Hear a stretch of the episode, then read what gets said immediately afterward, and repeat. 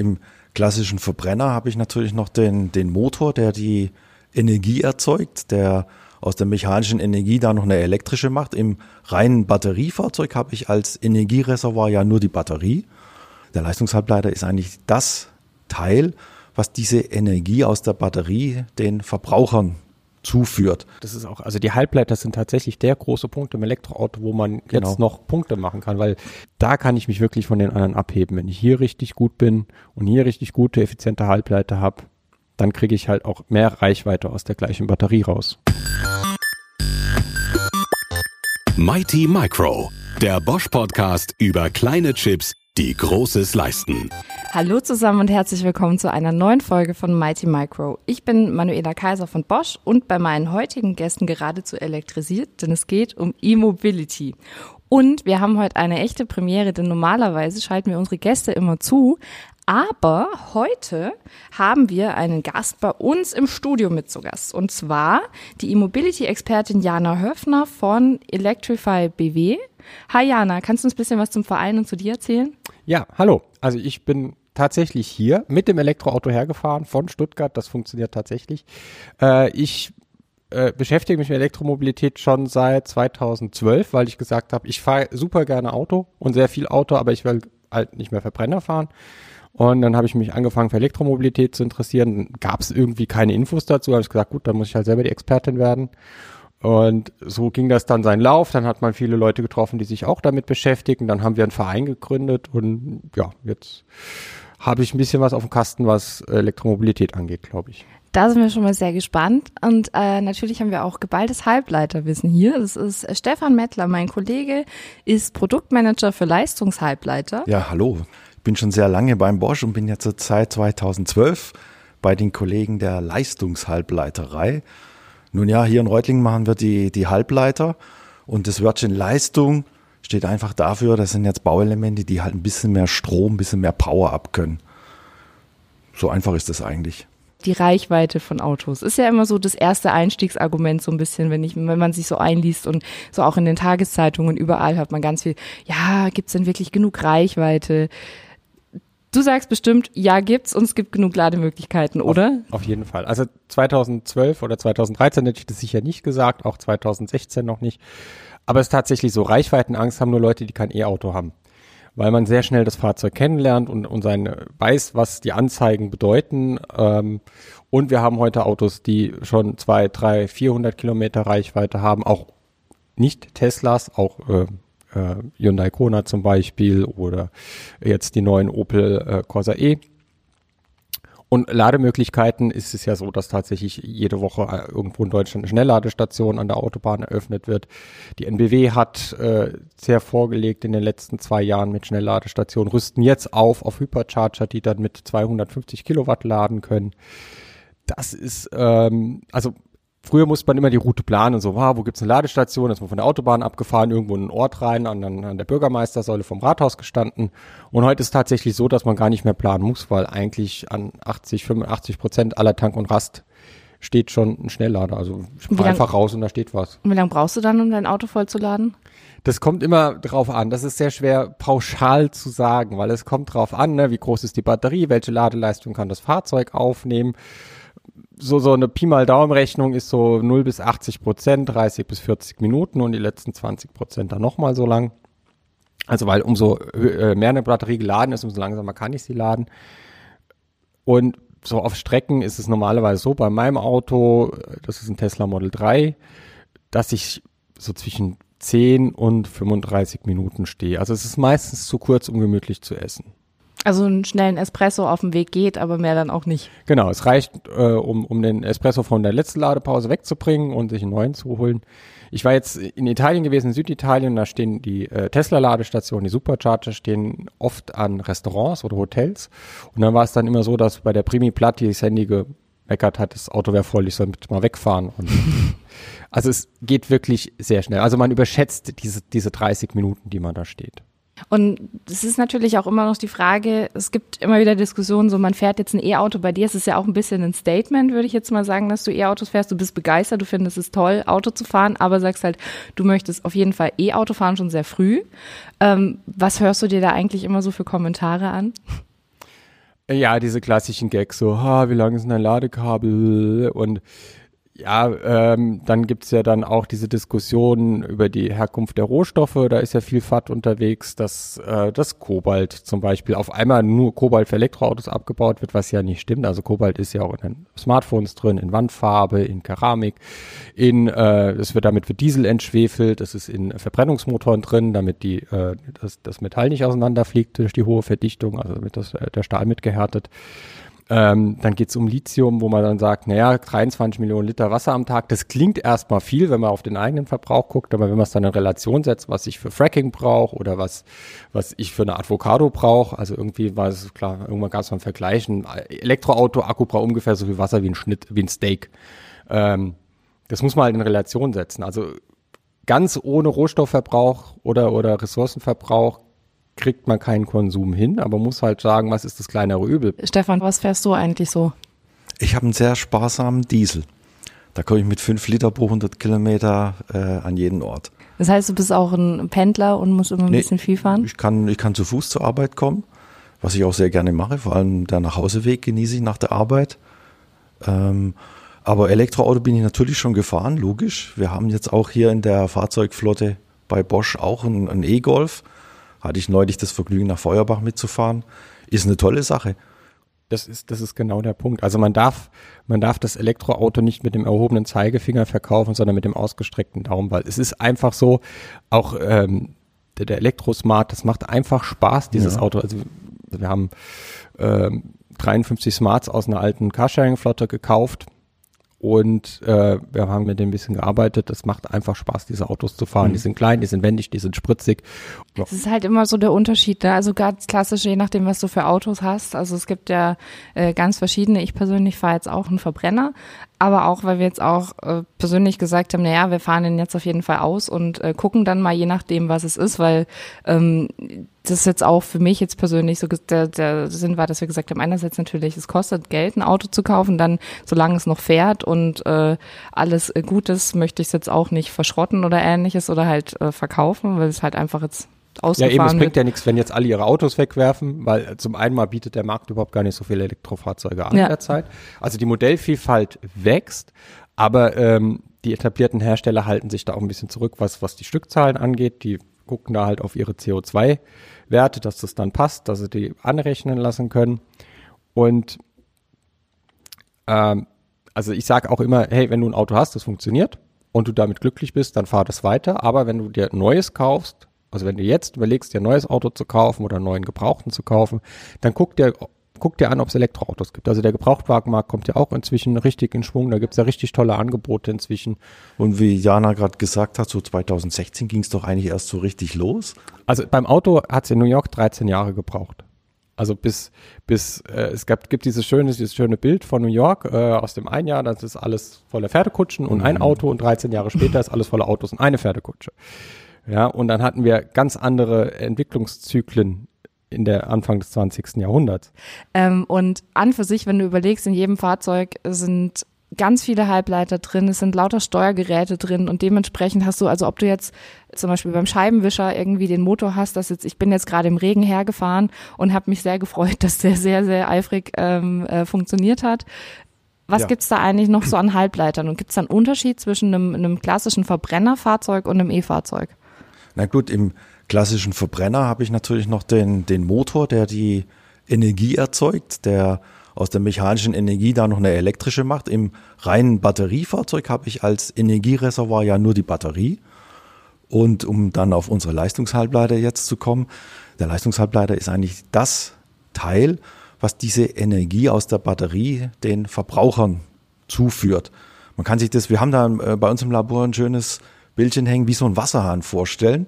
Also unsere MOSFETs, unsere Power-Bausteine, äh, die regeln quasi die Elektronen, die aus der Batterie kommen, um dann dem Elektromotor zuzuführen. Und dieser Wasserhahn, dieser Durchlass ist entscheidend und eine ganz wichtige Größe ist quasi ähm, ja, der Stellhebel am Wasserhahn. Wie, mit wie viel Energie muss ich den drehen? Wie schnell kann ich den drehen?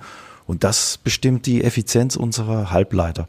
Das ist auch, das ist auch, also die Halbleiter sind tatsächlich der große Punkt im Elektroauto, wo man Genau. jetzt noch Punkte machen kann, weil wir haben den Motor die große Effizienz, wir haben ähm, in den Batterien sind wir sind wir ziemlich gut und diese Stellschraube, was du gerade gesagt hast, ne, also dieses Wasserventil, wie effizient ist das? Und da kann ich richtig viel rausholen. Da kann ich mich wirklich von den anderen abheben. Wenn ich hier richtig gut bin und hier richtig gute, effiziente Halbleiter habe, dann kriege ich halt auch mehr Reichweite aus der gleichen Batterie raus.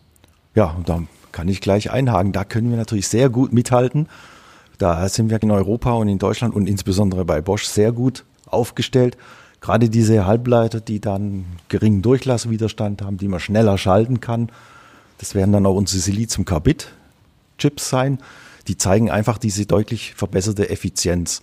Aber ich würde vielleicht ganz nochmal einen Schritt zurück. Warum brauche ich denn überhaupt diese komplizierten Leistungshalbleiter? Man hat ja schon vor 100 Jahren die ersten Elektromotoren gehabt, ganz einfache DC-Motoren, die sind mit einem Gleichstrom betrieben worden. Die haben also mit einer DC-Batterie und hat sich aber herausgestellt, die Motoren sind deutlich effizienter, wenn man diese modernen Brushless DC-Motoren verwendet. Bürstenlos. Und dafür bürstenlos. Und da brauche ich natürlich eine Wechselspannung. Und um diese Wechselspannung, diese, diese drei Phasen jetzt im Ja. Normalfall herzustellen, brauche ich eben diesen Inverter, wie wir den nehmen. Und in diesem Inverter sind unsere Leistungshalbleiter verbaut. Und Der macht aus dem Gleichstrom in der Batterie, macht er dann Genau, diese Wechselspannung genau. und, und, und passt die Frequenzen an. Und jetzt kommen wir wieder zu dem Bild mit dem Wasserhahn. Das heißt, ich muss ständig ein aus, ein aus machen und je geringer da natürlich meine Verluste sind, desto effizienter, desto weniger ja, Verlustleistung habe ich und dadurch kann ich mit einer Batterieladung weiterkommen. Und das ist natürlich der Vorteil von effizienteren Leistungshalbleitern. Bei der Batterietechnik sind wir hier in Deutschland leider nicht mehr so gut aufgestellt. Das ist äh, ja, Ich habe abgewandert. gerade letzte Woche eine schöne Bosch-Batterie zerlegt. Aber Leistungshalbleiter, das ist noch hier und insbesondere hier, wo wir jetzt sitzen, da gerade hinter der Wand, werden dann schon diese modernen Silizium-Carbid-Bausteine hergestellt. Ja, das ist auch ähm, vielleicht nochmal noch mal zum Verständnis, wer sich da nicht so gut auskennt.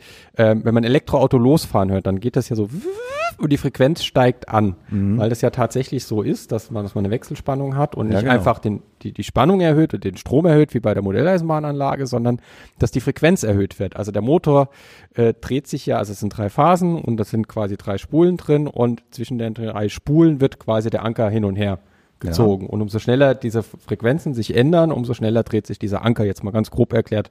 Oder halt, äh, manchmal sind die Spulen auch auf dem, äh, auf dem Rotor, manchmal sind sie auf dem Stator.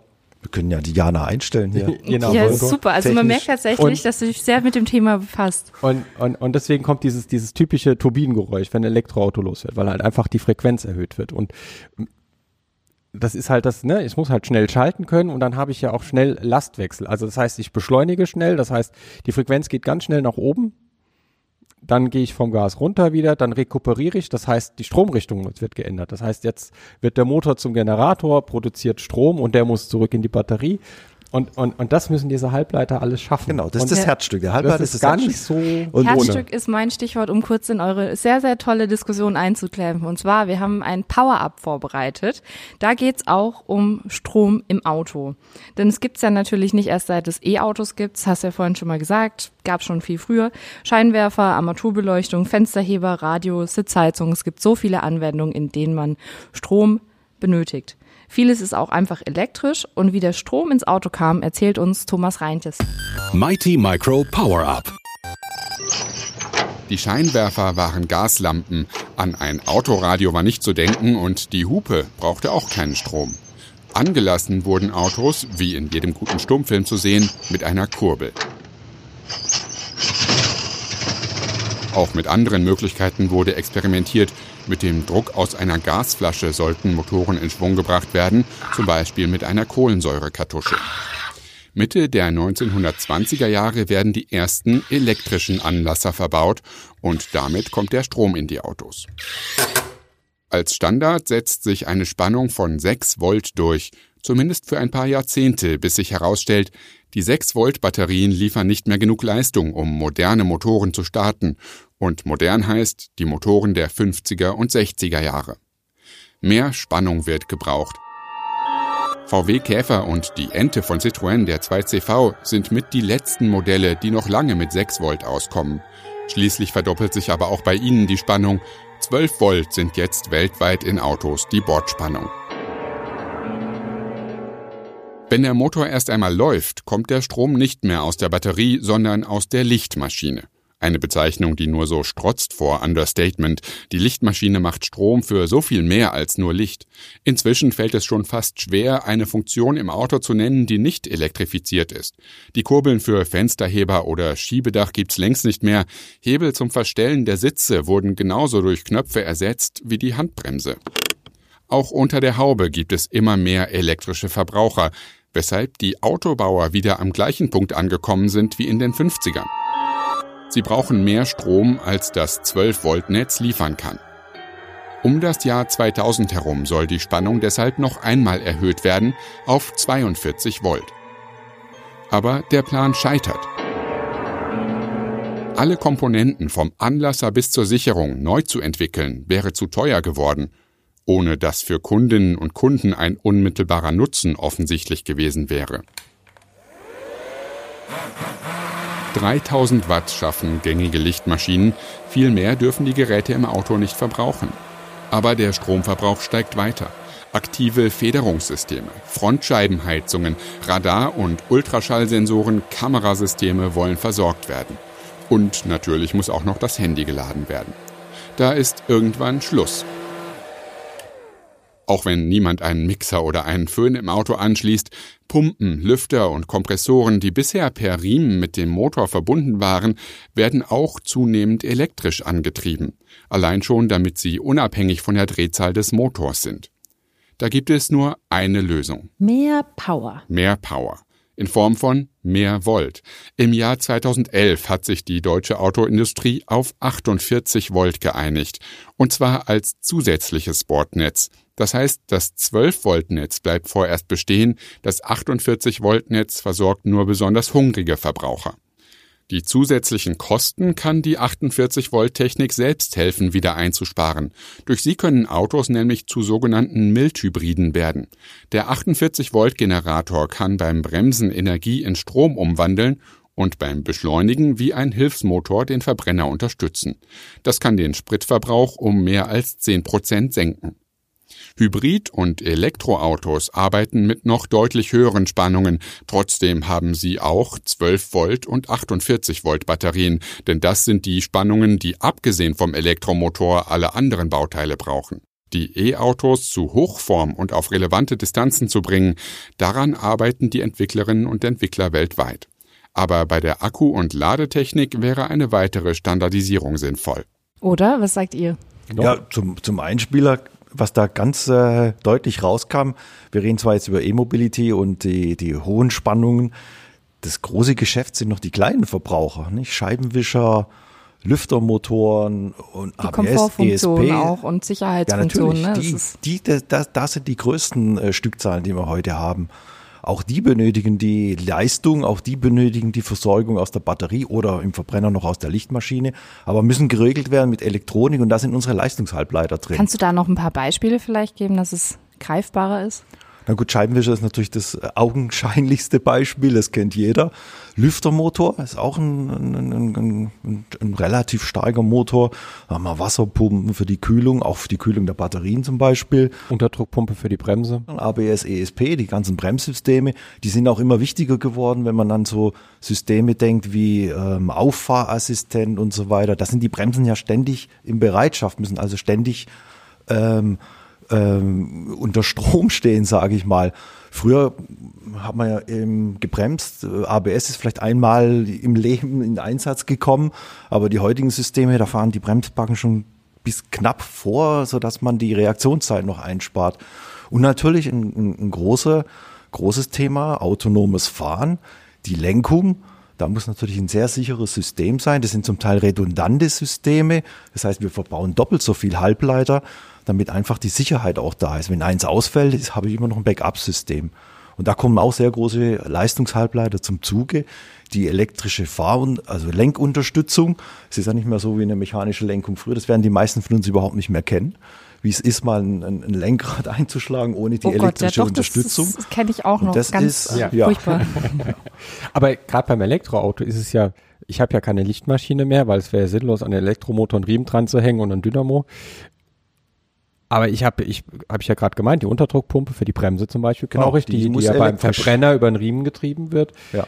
Das muss ich ja alles elektrisch betreiben. Genau. Oder die Klimaanlage. Die, der Klimakompressor beim Verbrenner läuft über einen Riemen meistens. Ähm, und, und das heißt, da brauche ich ja auch wieder Leistungselektronik, die aus zum Beispiel aus den 400 Volt aus der großen Batterie eben diese 12 Volt für mein Bordnetz macht, damit das Radio funktioniert, damit die Bremsen funktionieren, damit die Bordcomputer funktionieren. Die sind so effizient geworden, diese elektrischen, äh, wie du gerade beschreibst, ähm, äh, für, die, für die Bremse, die den, Unter den Druck bereitstellt, dass man sogar in neuen klassischen äh, Verbrennermotoren sogar diese elektrische verwendet, weil die effizienter ist als die mit dem Riemen angetriebene klassische. Das ist so ein iBooster-System, was zum Beispiel auch von Bosch kommt. Aber nochmal kurz zur Effizienz. Wir hatten eben ja das Thema auch Siliziumkarbid kurz. Ähm, was ich da auch immer sehr spannend fand in der Diskussion, also das ist jetzt erst so im letzten Jahr, so, also es ist natürlich schon länger in der Forschung und man überlegt immer wieder, was ist jetzt so das, wie du, wie kriegst du einen E-Motor zum Beispiel noch effizienter? Bei Siliziumkarbid sind es jetzt, sagt man so ungefähr sechs Prozent, die man an Reichweite hinkriegt. Wenn man das jetzt mal umrechnet, im, du hast jetzt vorhin gesagt, 200, 300 Kilometer schafft ein E-Auto. In der Regel ist das ungefähr eine Pendlerfahrt im Durchschnitt in Deutschland, also ein, eine Strecke, also immerhin schon mal einen entspannten Weg zur Arbeit zum Beispiel. Ähm, die Frage ist jetzt aber, es gibt ja auch immer noch andere Technologien dahinter. Also das, das, es gibt ja zum Beispiel noch IGBTs, die im Einsatz sind. Also IGBT ist jetzt natürlich wieder ein Fremdwort, das du Stefan bitte kurz erklären könntest und uns dann auch ein bisschen mitnehmen könntest, was ist jetzt eigentlich ein IGBT, wann nimmt man den und Ja. wann nimmt man SIG, also Also Siliziumkarbid. Insulated Gate Bipolar Transistor, um die Abkürzung Findet, vielleicht findet zu man erklären. in HiFi-Verstärkern. Findet man noch in alten Hi-Fi-Verstärkern. Ich glaube, ich habe zu Hause auch noch einen. Ich habe den neulich aufschrauben müssen, weil was nicht mehr ging. Und da war ich echt überrascht, was da für, für, für Klopper noch drin sind. Ähm, das ist ein, ein, ein Bauteil, was heute noch in den meisten Elektrofahrzeugen auch Verwendung findet. Ähm, da gibt's auch oft Expertenstreit, wer in welchem Lastbereich ähm, verwendet man IGBT oder sollte man lieber so einen SIG-Baustein verwenden. Ähm, diese SIG-Bausteine kann man wesentlich schneller schalten, das ist ein Vorteil. Ich kann also diese Schaltverluste minimieren, das kann ich so ein IGBT nicht. Und dadurch ist natürlich auch für so äh, ja, DC-DC oder für so Charger ist natürlich auch so ein, so ein SIG-Baustein auch, auch von Vorteil, weil den habe ich ja immer. Die Effizienz, wenn der immer läuft, ist dann habe ich dann sofort parat. Also ich habe diese, diese, ähm, diese Einsparung quasi Überlebensdauer. Ich kaufe mir einmal dieses Modul und habe Überlebensdauer diese, diesen Vorteil. Diese 6%, die ist, ist natürlich je nach Berechnung. Äh, Und je kommt- nach Auslegung des je Systems nach Auslegung, natürlich. Motor, das ist natürlich sehr kompliziert. In welchem Lastbereich äh, fährt man? Was hat man für eine E-Maschine dran und so weiter? Aber so 6% ist, ist, hört sich vielleicht wenig an, aber wenn man das mal über Lebenszeit hochrechnet, kommt da ordentlich was zusammen. Da steckt so viel Musik drin, was die Ladetechnik angeht. Also wie kriege ich zum Beispiel auch eine stationäre Schnellladestation effizienter? Wenn ich mich heute hinter einen Schnelllader stelle im Winter, dann ist warm dahinter. Also der verbläst einfach, irgendein Handy hat schon wieder gebimmelt, ähm, der verbläst einfach äh, noch viel zu viel Wärme. Ja. Also viel zu viel Energie als Wärme. Und da effizienter zu werden und, und, und da hat halt die E-Maschine oder das ganze Konzept Elektromobilität ein Riesenpotenzial, was, was da angeht, äh, was, was die Leistungselektronik im Fahrzeug angeht, was die Leistungselektronik außerhalb des Fahrzeugs angeht. Ähm, ich meine, wir machen jetzt seit über 100 Jahren Bauteile fürs Auto und ähm, haben da dementsprechend schon die Expertise und können das, das Wissen, was wir aus, den, aus der Elektronik äh, haben, können wir jetzt auch für Siliziumkarbid nutzen. Also das ist halt so, dass man halt so ein bisschen diese Transformation in gewisser Weise hat. Ja, vor allen Dingen, vor allen Dingen Bosch hat ja an einem der, muss ich sagen, an einem der besten Elektroautos, das es gibt, mitgearbeitet. Der- Der Smart BR451 äh, oder auch Smart ED3 war ja ein Joint Venture von Daimler und Bosch, also steckt ja sehr viel Bosch drin. Die Batterie ist von Bosch mitgebaut worden, es sind ganz viele Bosch-Chips drauf. Äh, die Leistungselektronik kommt von Bosch, die Maschine kommt von Bosch. Ähm, SMG 180 ist ein, ist ein super, der ist, das ist der Ham, also ist ein Hammermotor, der ist unkaputtbar. Also die mal, also es geht einiges kaputt beim Smart irgendwann mal, auch beim Elektrosmart. Aber dieser Motor geht nie kaputt. Also diesen Motor, den wird man wahrscheinlich in einer Million Jahre ausgraben, drei Phasen draufgeben, dann fängt das Ding sich an zu drehen. Ähm, da ist ja schon Erfahrung da und es ist wichtig, dass man dann auch sagt, da müssen wir drauf aufbauen. Was ich übrigens sehr toll finde, dass du jetzt gerade schon wieder Bezeichnung vom Motor bringst, denn auch in meinem privaten Umfeld sind sehr viele Menschen aus der Automobilindustrie und auch Ingenieurinnen und Ingenieure und da fangen die auch teilweise an zu fachsimpeln über Motoren mit irgendwelchen Abkürzungen und das finde ich immer so total toll einfach, dass es sich dann auch so durchsetzen, dass dann auch ganz viele Menschen das verstehen, was jetzt da drin ist oder dann diskutieren, in welchem Auto ist es denn verbaut und dann da das Beispiel haben. Das ist äh, eine kurze Überleitung gewesen, denn ähm, wir haben gerade eben viel Wissen gesehen und ähm, Mighty Micro ist auch ein Quiz-Podcast. Das heißt, ich bringe jedes Mal drei Fragen mit und stelle sie meinen Gästen. Und ähm, da würde ich jetzt euch kurz die Spielregeln ähm, abspielen, damit ihr wisst, äh, was ihr zu tun habt. Und ich hoffe, ihr seid dann gleich bereit. Auf jeden Fall. Ja. Mighty Micro, das Quiz. Hier misst sich eine Expertin oder ein Experte von Bosch mit einem Influencer aus der Tech-Branche. Alle Fragen drehen sich um Themen aus der Halbleiterwelt. Die Antworten geben beide Gäste ohne Zeitdruck. Kein First Come, First Serve. Wer richtig antwortet, bekommt den Punkt. Wenn beide richtig liegen, bekommen beide je einen Punkt. Bei Gleichstand entscheidet am Ende die Stichfrage. Die oder der Gewinner nimmt den Mighty Micro Pokal von Bosch mit nach Hause. Viel Erfolg euch beiden!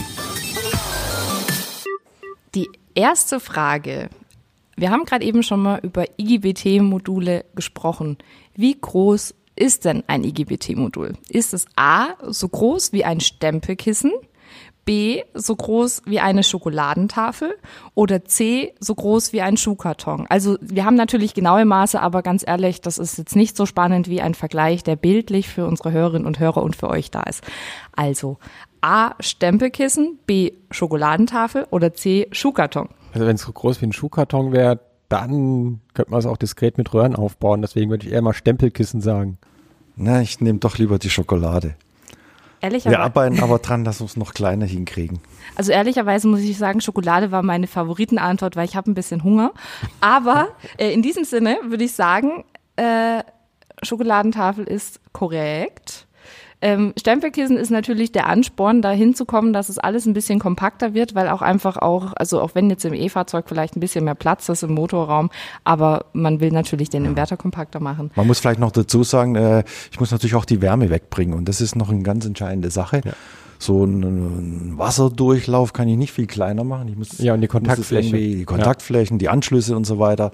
Äh, Das ist natürlich ein, ein ganz großes Thema bei der Leistungselektronik. Die Dinger werden richtig heiß, richtig schön warm. Und die Wärmeabfuhr und die Anbindung an den Kühlkörper, das sind auch Schlüsseltechnologien, wo wir, glaube ich, auch ähm, noch äh, ja, Verbesserungen und Effizienzvorteile herausholen können. Vielleicht mal, um das in Relation zu setzen, weil viele können sich ja da gar nichts vorstellen unter der Leistung. Also wenn ich jetzt so einen Corsa E habe, der hat eine 100 kW Maschine, das heißt 100.000 Watt, das sind so viel, also in, in eine Spitze durchfließen, das sind so viel wie 50 Heizlüfter. Ja. Also das ist schon ordentlich. Das kann man halt eben nicht über so Klingeldraht leiten oder über ganz kleine Pins. Braucht man schon. Und wenn ich, wenn das Ding 97 Prozent hat, dann habe ich immer noch 3 kW Verlust in dem Ding, die weg müssen. Also 3 kW Hertz, das sind anderthalb Heizlüfter. Schade, ich habe gar nicht dran gedacht, sonst hätte ich Jana mal so ein Modul mitgebracht, wie das aussieht. Kann ich gut gebrauchen. Muss man sich ja, ja, rausgeben kann ich es nicht, aber die Angucken aber in, kannst du. Ja, genau, mal anfassen und das hat nämlich auch ein ganz Mords äh, Gewicht. Ja. Gerade dieser Kupferkühlkörper, der da dran ist oder Alu, je nachdem, welche Leistungsklasse wir haben. Das, das sind die meisten immer erstaunt und lassen das fast fallen, wenn man das denen in die Ja. Hand gibt, wie schwer das ist. Wie schwer ist es denn? Äh, Ich hab's jetzt, ich kann ich jetzt gar nicht sagen, ich habe es noch gar nicht auf die, auf die Waage gelegt. Die Schokoladentafel ist leichter. Wie viele Ladestationen für E-Autos kamen laut Statista im vergangenen Jahr in Deutschland neu dazu? Das ist jetzt eine Schätzfrage, das heißt, wer näher dran ist, gewinnt. Oh, das müsste ich ja jetzt eigentlich wissen. Ja, müsste Jana wahrscheinlich besser. Ich sage jetzt einfach mal 1000. Oh, nee, es sind deutlich mehr. Ich würde sagen 10.000, über- weit über 10.000. Gab so einen krassen Boom, glaubst du es? Ja, es gab, es gab einen verdammt krassen Boom. Vielleicht nicht 10.000, mal irgendwas in der Mitte zwischen 1.000 und 10.000, 5.000. Es ist auch immer, immer schwer, welche, welche Statistik da rangezogen wird. Da die BDEW rangezogen oder dann dieser, dieser Ladeatlas aus Bayern ähm, oder Going Electric. Das, das vollständigste Verzeichnis ist, weil nicht alle werden halt beim Ladeatlas gemeldet oder bei der BDEW gemeldet. Könnte mir vorstellen, dass im privaten Bereich bei den Wallboxen deutlich mehr sogar. Ja, bei, klar, aber das, ich denke, die erfassen nur die öffentlichen. Also ich sag 5000. Okay, das heißt, wir haben 1000 bei Stefan und 5000 bei Jana. Es sind 3700, das heißt, Jana, du kriegst den Punkt. Wir haben ein Aber Unentschieden. Jan hatte zuerst 10.000 gesagt. Aber auch, ne, wobei, nee, damit wär's, das stimmt, damit Da ja wäre ich vielleicht voll deutlich daneben drüber. gewesen. Da habe ich gedacht, ach, Machen wir unentschieden bei Frage 2. Also, ich habe jetzt eine Idee, weil wir sind heute so gut im Gespräch und dadurch, dass ihr beide vor Ort seid, haben wir auch nochmal eine besondere Situation. Ich stelle so viele Fragen. Warum stellt ihr euch nicht jetzt gegenseitig die letzte Frage? Wir haben jetzt ein Unentschieden und ihr könnt so gut auf Augenhöhe gerade diskutieren. Wollt ihr euch gegenseitig eine Frage stellen und wenn jemand sie nicht beantworten kann, haben wir einen Verlierer, Schrägstrich einen Gewinner oder eine Gewinnerin. Meine Wissensfrage ist, auf welches Unternehmen oder aus welchem Unternehmen heraus äh, kam Electrify BW ursprünglich? Ja, das ist, glaube ich, Bosch. Ja, war nicht so gewesen. schwer. also Electrify BW war tatsächlich anfänglich eine Sport- und Freizeitgruppe, wie das hier so schön heißt. Ähm, KSF, genau. Unser, unser ehemaliger erster Vorsitzender Daniel Betsch hat einen Stammtisch gegründet, wo wir uns dann, äh, 2011 war das schon, oder 2010 sogar schon, äh, er hatte damals einen umgebauten Trabant mit äh, äh, Batterien aus Bosch Power Tools, ist das Ding gefahren, hat sich dann einen äh, Golf 2 City Stromer umgebaut auf Bosch Power Tools Batterien und daraus, ähm, dann kamen immer mehr Leute zusammen, dann kamen moderne Elektroautos, dann kamen zu den Bastlern von damals, kamen dann die Leute, die einfach nur mit den Dingern fahren und irgendwann haben wir dann den Verein gegründet, ja. Ja, Jana, dann frage ich dich mal, wir, wir wollen ja jetzt bald auch Siliziumkarbid hier in die Autos reinbringen. Was glaubst du, wie groß so ein Wafer ist, den wir heute hier in Reutlingen herstellen? Uff, ich kenne nur so, so Aufnahmen aus Dokumentation, wo, so- Wafer gezeigt werden, die sind meistens so groß wie eine CD. Ja, das kommt ganz gut hin. 150 Millimeter im Durchmesser. Ja, CD hat glaube ich 130. Also ich würde jetzt mal heute, normalerweise sagen wir immer, es gibt kein Unentschieden, aber wir machen ja heute sowieso schon alles anders. Von daher, das ist so toll, wir haben ein Unentschieden und ich finde es super, wie ihr ins Gespräch kommt und gekommen seid. Ähm, wir haben jetzt schon sehr, sehr lange gesprochen. Ich fand es sehr erkenntnisreich, weil wir einfach auch ein bisschen diskutiert haben, wo geht die Reise hin. Da haben wir einiges mitgenommen. Von daher vielen, vielen Dank für die Einblicke, Stefan, dass du uns ein bisschen was erklärt hast über Halbleiter. Bin ja gar nicht dazugekommen irgendwie.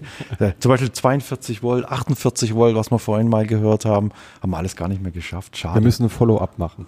Also ich sehe schon, wir machen vielleicht irgendwann mal noch so eine Bonusfolge für alle interessierten Zuhörerinnen und Zuhörer. Ansonsten hoffe ich, dass wir im Gespräch bleiben, Jana. Das war sehr spannend und ich bin äh, total begeistert einfach von deinem breiten Know-how. Du hast wirklich dich fantastisch äh, äh, auch eingebracht, weil normalerweise ist es meistens so, dass die Expertinnen und Experten gar nicht so tief in diesem Halbleiterthema drin sind. Müssen sie ja auch gar nicht. Aber von daher vielen, vielen Dank für dein tolles Wissen. Ja.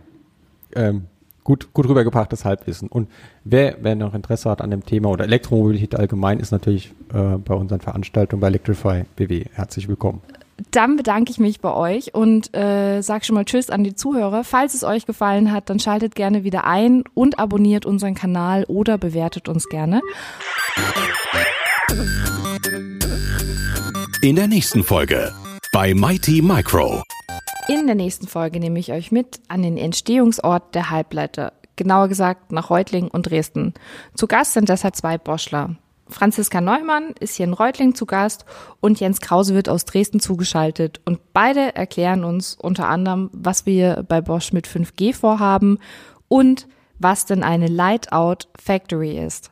Seid gespannt. Mighty Micro, der Bosch Podcast über kleine Chips, die Großes leisten.